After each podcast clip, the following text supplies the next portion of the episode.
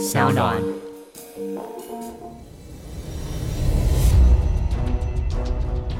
什么是正义？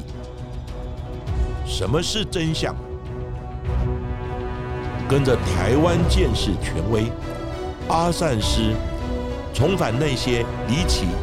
轰动的命案现场，请听阿善师的见识实录。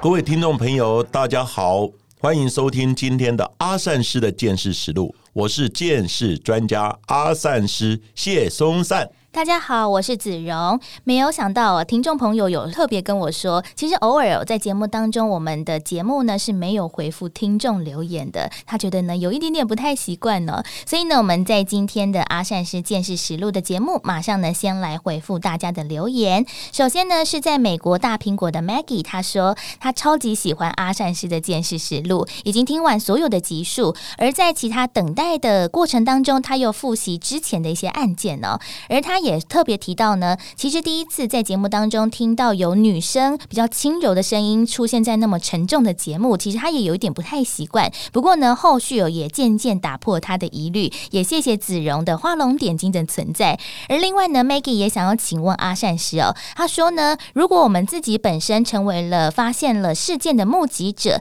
像是如果是有人受伤啊、车祸或者是遭受到攻击，那在自身本身的安全是没有状况的一的。前提之下，我们自己是可以帮助这些受害者做些什么事情呢？是的，我先回应呢 m a k e 的一个这个留言呢。当然，我们呢发现有呃像车祸啦，或是有人呢遭受到攻击，帮助人家绝对是对的。但是呢，我觉得。如果呢，可能对方假设还拿着枪、拿着刀等等，可能就会有一些安全上的考量，或是他是在一个攻击性很强的状况之下，你要衡量你本身的能耐。我觉得最好的方式，当然就先报案。当然，如果有车祸呢，有车祸的伤者呢倒在路上。我们最担心的是二次的车祸，他二次后面的车在压过去呢，所以这个时候你可以用你的摩托车啊或车辆啊等等的哈做一些阻挡，当然这也是一个帮助的一个做法。好，不过呢，我觉得助人绝对是对的。不过呢，要考量到你今天助人之后呢，万一你很不幸的又变成另外一个被害人怎么办？哈，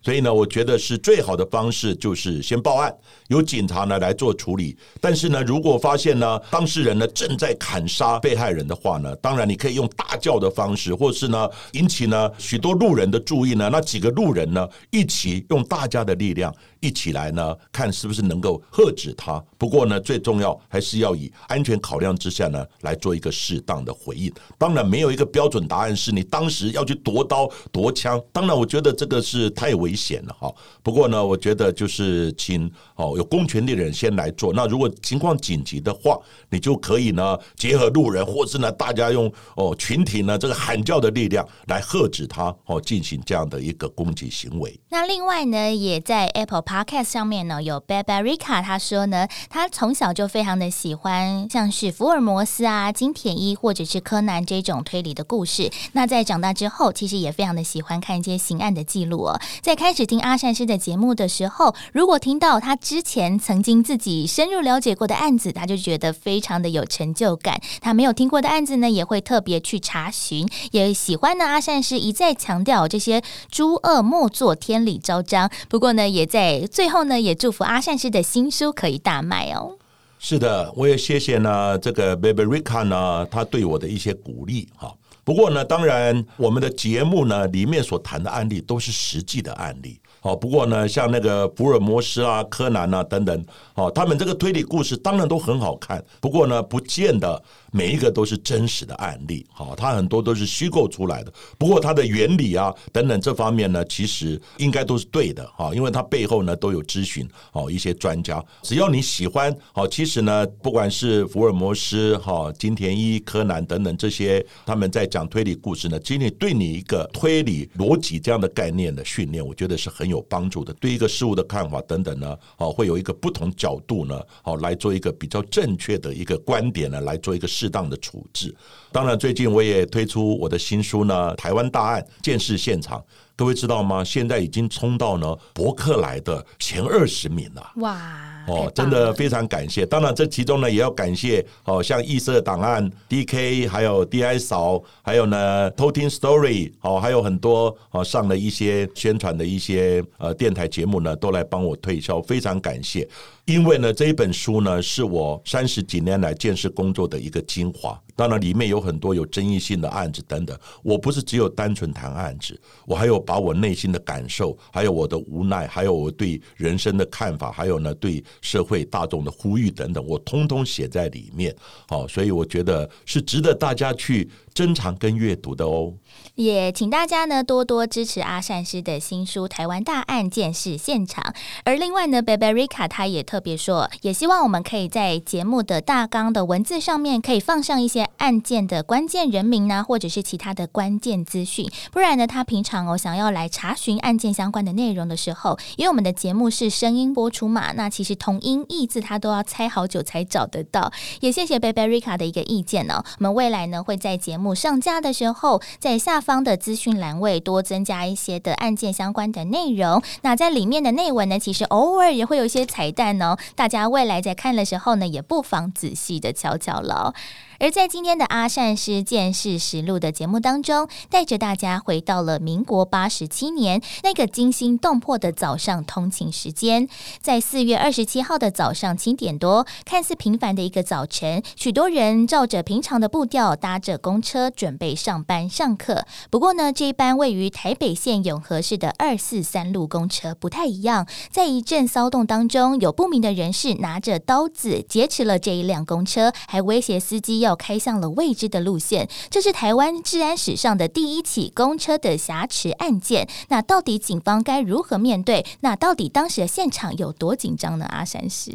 是的，这个公车挟持事件呢，是我们台湾治安史上的第一件。好，所以呢，当时呢，警方呢也没有很多的处置经验。不过呢，我们在之前的练习或兵棋推演的时候，也有推演到呢，像公车啦或者一些火车啦，哈，被挟持的这些演练，哈，只是说呢，没有真实发生之后呢，一个处置的一个经验。不过呢，像这种公车挟持事件呢，基本上呢，它很重要的就是一个哦，要进行谈判。那谈判的基本原则当然是呢，以不伤害人质呢为第一要件，然后不要激怒歹徒，哈。那当然，因为我不是谈判。判的专家，那警方呢，在一些公车瑕疵啦，或是人质呢被绑架、掳人勒赎等案件呢，都有训练哦一些呢谈判的专家。那谈判专家呢，在这个时候哦就要上场了，就是跟歹徒呢进行一个沟通。当然，歹徒也有他的需求，我们先要呢了解他的需求，然后呢看他到底要要什么，是要讲他心里的话呢，还是要做一些些案件的一些不平的申冤等等哈，就是看他的需求。可以的话，我们尽量。满足他的需求，然后呢，让他呢这个诉求呢可以得到解决呢，这个案件的紧张程度就不会那么严重了。所以呢，这个案子发生的时候，当时我正在上班哈，因为我还在职嘛，所以呢，那时候我们全部都接到命令了。那时候呢，因为我是主要负责监视的。件事讲明的，就是说真的有发生哦，任何一些伤人呐等等这种案件，我们才要到现场的，公车上哈再做一个采证。不过这个案子很幸运的呢，就是呢有成功的解决了这样的一个紧张的状况。所以呢，后来我们只是待命，后来也没有用得上。那当时的公车的状况是这样子，就是呢，在八十七年呢十月二十七号呢，就是发生当天的一大早。哦，当时呢，台北县的永和市呢，也就是现在的新北市的永和区，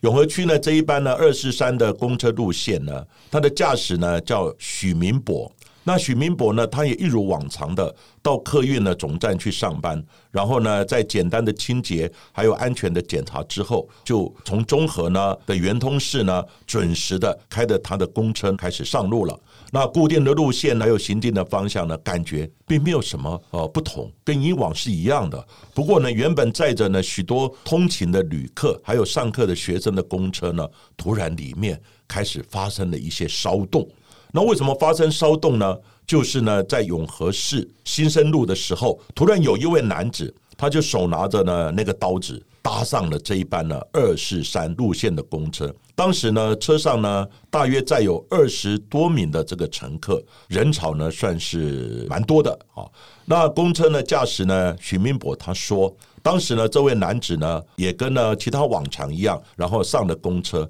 因此呢他也没有特别注意，也不疑有他，根本就没有看到他其实手上是有拿着刀子的哦。如果有看到呢，他当然不可能开门。让他上车。不过呢，他是因为混在人群之中，哦，他也可能把拿刀的哦这只手有稍微隐藏了，所以司机并没有看到。那之后呢，因为呢他亮刀出来了，所以呢开始乘客呢发现司机附近的这一名男子怪怪的，手上呢还拿着两三把的刀子啊。就在这个同时呢，这一名呢三十四岁的男子，他叫做陈能平。那陈能平呢突然对着公车的乘客呢，他就大喊。全部都不准给我乱动！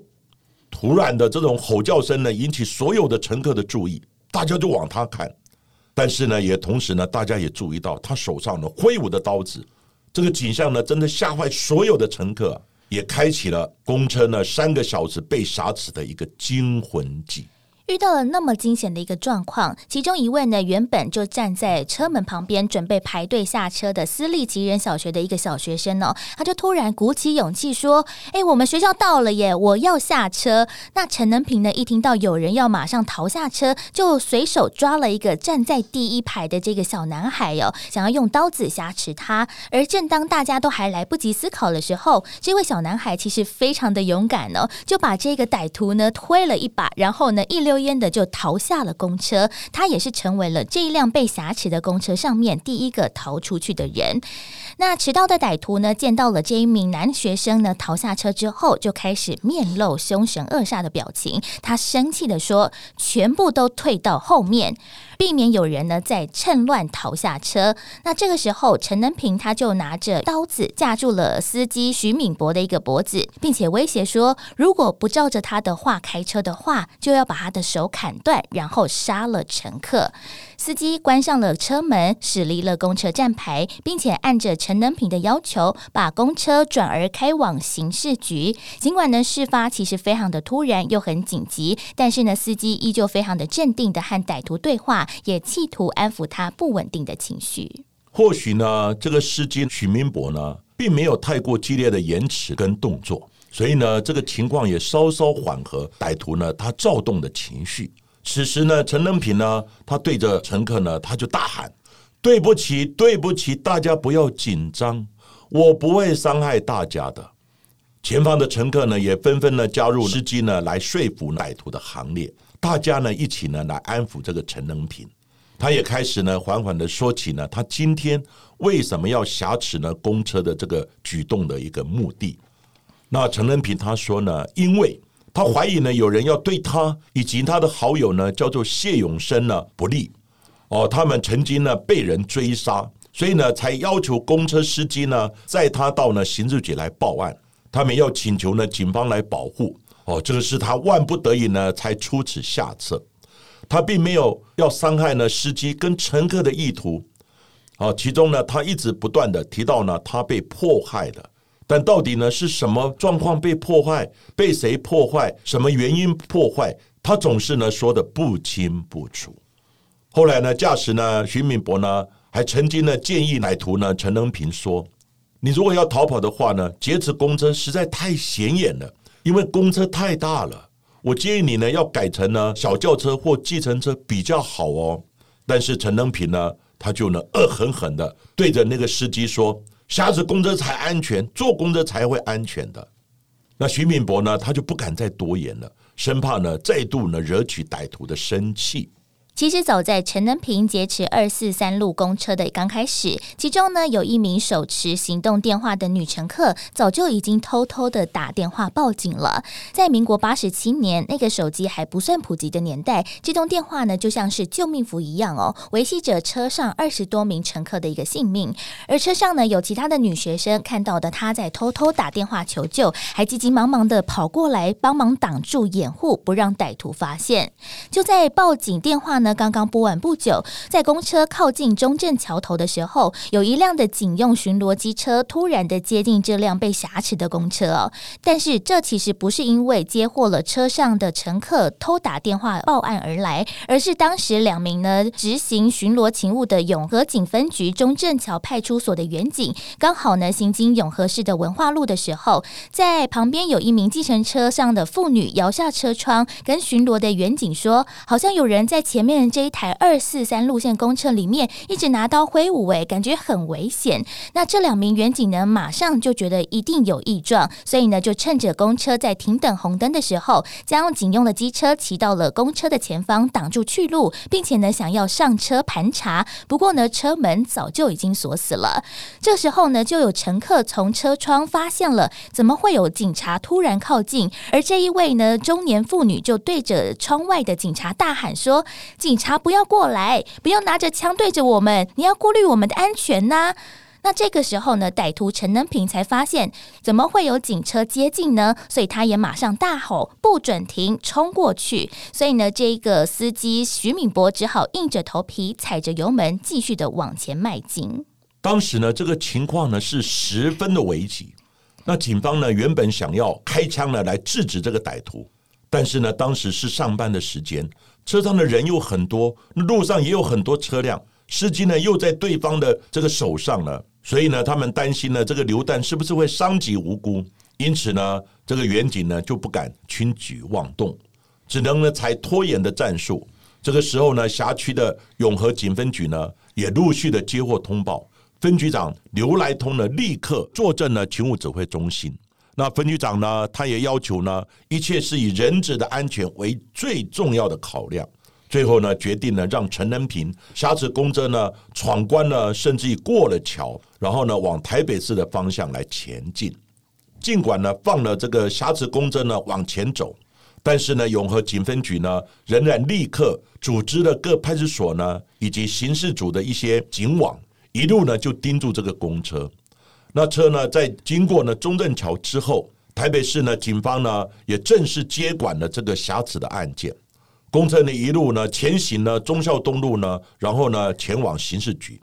那公车呢驶过的路线呢，沿途的中正第二分局、大安分局、信义分局等，也立刻呢派出警车、机车呢沿途的尾随，开道警戒。那歹徒呢显然呢对这个警车呢追上的情形呢，他感到的非常的愤怒，因此呢他一度呢想要呢持刀呢挟持这个血统，好险呢他并没有得逞。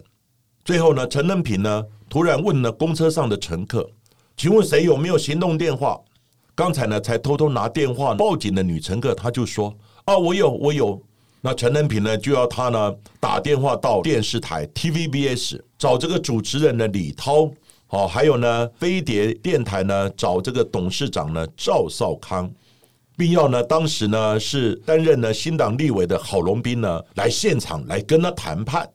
在早上的八点五十分左右，二四三路公车一路开到了刑事局旁边的财政部财税资料中心前面停下，并且呢跟警方展开了对峙。由于呢这是国内的首起公车被挟持的一个案件，所以呢引发了警界的高度重视。在九点钟的时任警政署长丁元进就到了现场来坐镇指挥，而台北市警局的局长王进旺，还有刑事局的局长杨子敬，还有刑事局的副局长侯友。乙等高阶的官员呢，也来到了现场，而台北市警局的反绑架小组、霹雳小组等等的单位，也迅速的都赶到现场，并且进行部署，准备呢随时的攻坚抢救人质。而台北市的消防局也派了救护车，还有消防车到场，以防有人员受伤。那陈南平喊话，他当时就要求和刑事局的副局长，也就是侯友谊来见面。但是呢，侯友谊跟陈南平透过车窗谈话也不是办法，所以这个时候侯友谊就递给他一支警用的无线电，来建立谈判的管道。就在九点三十分左右，歹徒突然示出了善意，先释放一名呢重听的老妇人。不过呢，在车上其实还有司机在内的其他二十四名的人质。这个时候呢，警方就一边谈判。一边部署攻坚，也一边等待着狙击手就位，等待着指令，随时展开各项的营救行动。不过，就在这个营救的过程当中，其实警方的意见也是非常的分歧哦。在当时的警政署长丁元敬，他就主张要运用优势的火力来制服歹徒。不过，当时的台北市警局的局长王进旺他就认为，其实陈能平暂时没有伤害乘客的一个明显意图，而且呢，其实车上哦老弱妇孺还是居多的，应该采取的是谈判的那种软化的策略会是更好的。所以在后续就折中办法，计划呢由刑事局的高阶员警和嫌犯展开对话，然后把把他慢慢的引诱到了公车左方的车头，比较远离人质的地方，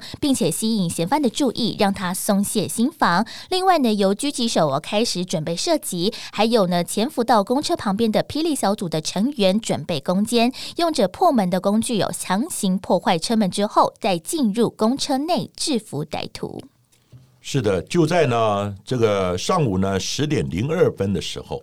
那两名呢身穿运动服呢伪装的这个霹雳小组的人员，一位呢是拿着呢短枪呢，然后匍匐前进；另外一位呢是全部武装，然后呢在公车的尾端呢来支援他。那两位霹雳小组的成员呢，他利用呢这个车体呢比较高，这样来掩护，步步的慢慢的逼近呢车窗。没想到呢，这个时候歹徒陈能平呢，刚开始他没有发现，导致呢被公车上的一名妇人呢，就叫呢万碧华呢，他看见了。当然，他也担心呢，警方的动作呢会激怒歹徒，造成伤害乘客的状况。所以呢，他马上呢从车窗呢探出头，对着警方呢大骂：“快走开，快走开！你们搞什么？不要拿我们的性命开玩笑！不要拿着枪对准我们！”警方的行动呢，马上呢被陈登平发现了，他情绪呢又开始激动，因此呢，他将了一名小女孩拉过来，挡在他的前面，要求呢警方呢马上撤离狙击手，不然他就要开始呢出手伤害车上的人质。这个时候呢，警方评估呢这个时机呢已失去了，所以呢攻坚行动呢只好暂时作罢，然后呢大家呢就退回到原地。在这个时候，警方也查出了陈能平他的身份背景，也找到了他的好朋友哦谢永生来到了现场。而在十点二十六分，原本呢郝龙斌正在立法院开会哦，也马上呢赶到了现场。在这个过程当中，其实郝龙斌也不断的示出善意，他亲自上车送水送食物给陈能平，也渐渐缓和他紧张的一个心理状态。就在十点三十分哦，车上二十四名人质通通的获释下车。车上呢只剩下歹徒一人，一直到了十一点左右，陈能平另外点名的当时的新党的竞选总监赵少康也抵达了现场，上车与歹徒对话。在对话没多久，赵少康和郝龙斌就牵着陈能平的手，缓缓的走下了二四三路线的公车。历时三个小时的公车挟持的危机，终于平安落幕。那根据呢后续警方的调查呢，发现。四月二十七号呢，案发当天的一大早，其实呢，这个陈能平呢，他就突然跑进了他的好友呢谢永生的家中厨房，把瓦斯炉的管线呢拔掉，然后呢开始纵火。所幸呢被人呢马上发现，赶紧的灭火，才没有呢扩大呢造成一个灾害。那陈仁平呢也趁着大家一阵慌乱的时候，他就跑到了厨房里拿着三宝刀，然后呢逃出了家门。随后呢，他就坐上了二四三路的公车，然后呢，就发生了挟持司机呢及二十多名乘客的这样的事件。那根据呢陈能品好友呢谢永生他表示，其实他跟陈能品呢是国中的同学，平常呢陈能品呢他是比较沉默寡言，但是呢很有礼貌，对他也不错。可是呢偶尔呢就是精神状态呢会不好，会失控，也常常呢语无伦次。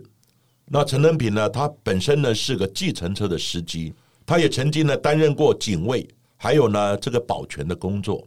不过呢，大概是在三年多前，跟陈能平交往了七八年的女友呢突然分手，因此呢陈能平呢深受打击。再加上呢他父亲的退休金也被诈骗集团呢骗光了，而且呢又被倒汇了。那家中的土地呢又因为有纠纷问题。这些呢多重的因素呢，才让陈能平的行为逐渐的脱序呢，行为呢失控。在两个月之后，台北地检署的侦查终结，检方认为陈能平先在好友谢姓友人的家中漏一瓦斯纵火逃逸，另外又持刀挟持公车，并且呢限制车上二十多名乘客将近三个小时之久，所以就依照着放火未遂、杀人未遂，还有妨害自由的罪嫌提起了公诉。不过之后案件到了台北地方法院审理的时候，法官依照着台北市立疗养院对于陈能平的精神鉴定报告表示，认为陈能平是因为罹患了被害妄想症而因此纵火挟持公车，其精神状况已经达到了心神丧失的程度，判决陈能平无罪。不过考量到他罹患精神疾病的时间不久，法官认为应该要持续的接受治疗，同时呢宣告监护一年。检方虽然不服提。提出上诉，不过呢，二审仍维持原本的判决。那在这一件呢公车瑕疵事件之后，那刑法呢在民国八十八年，它也修正了第一百八十五条，增列了以下的叙述，就是呢以强暴呢胁迫或其他非法的方法劫持呢使用中之公公众呢运输之舟车或呢控制其行驶者，处五年以上徒刑。因而致人于死者，处无期徒刑或十年以上的有期徒刑。而这起呢，台湾首例的公车挟持案件呢，可讨论的议题呢，相当的多，在网络上呢，也引起呢热议纷纷。包括呢，大众交通工具的一些防治呢犯罪的系统，警方呢攻坚与人质的安全之间的考量，还有呢，跟这个绑匪之间的谈判与妥协。政治人物呢，在重大刑案的涉入程度等等呢，都引起大家呢广泛的讨论，以及呢，现在呢也仍然是呢讨论热点的失觉失调这样的一个患者，他犯罪的刑责问题，都需要呢更多的时间跟社会大众呢做一个对话，大家呢需要在仔细的讨论之后，来寻求一个比较呢适合的一个解决的方案。其实呢，失觉失调呢，这样的一个患者，他所犯罪的一些状况呢，在之前我们阿善师的见识实录呢也有讲过。那我提到呢，其实这个是我们社会上呢的一个隐忧，因为呢社会的变迁，还有呢工作上面的一些竞争啊，还有家庭方面的一些问题啊，教育的一些压力啊等等，都会造成呢我们精神上的一些问题。但是呢，有失觉失调的人。有这种呢，譬如说幻想症啊，或者是说呢有这种躁郁症啊等等，他脸上并不会写我是有精神有问题的，但是呢，他潜伏在我们的社会之中，什么时候会犯罪，我们不知道。譬如说呢，之前我们也谈过的，像郑杰的案子啊，文化国小呢，龚崇安把一个呢女学生割喉的案子，然后呢让大家呢印象深刻的小灯泡的断头事件。还有呢，我的同行呢，就是铁路警察呢，李成汉，因为呢逃票事件上去呢，然后呢最后被呢也是呢失觉失调的乘客呢，然后呢一刀就杀死了，等等这些状况呢，都值得我们醒思。但是我觉得呢，这些人当然他有这种失觉失调、精神上的问题，不过呢，我们的呃相关的单位呢，应该有适当的这种医疗处遇。真的把它治疗好了，然后呢再放出来，而不是呢说大家看了治疗差不多了，然后放出来之后，他遇到了一些他不满的情绪，可能呢又会再并发，那这个呢就会造成呢我们很多社会上呢社会上的一些危害，所以呢这是值得大家讨论之外呢，还有值得我们政府单位呢真的要好好的思考呢一个医疗跟厨艺的好一个解决的方案。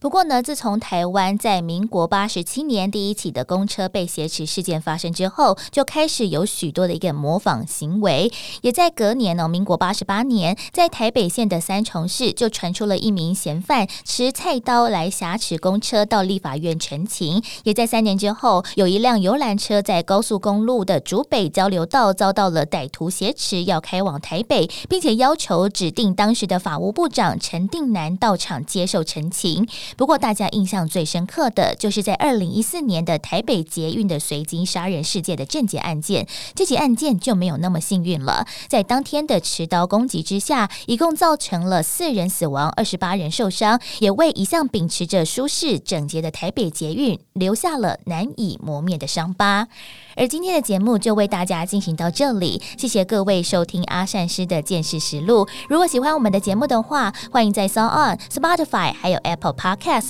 KKBox 上面呢来订阅我们的节目，并且留言给我们，给我们五颗星的评价喽。那下一集我们也继续听下去。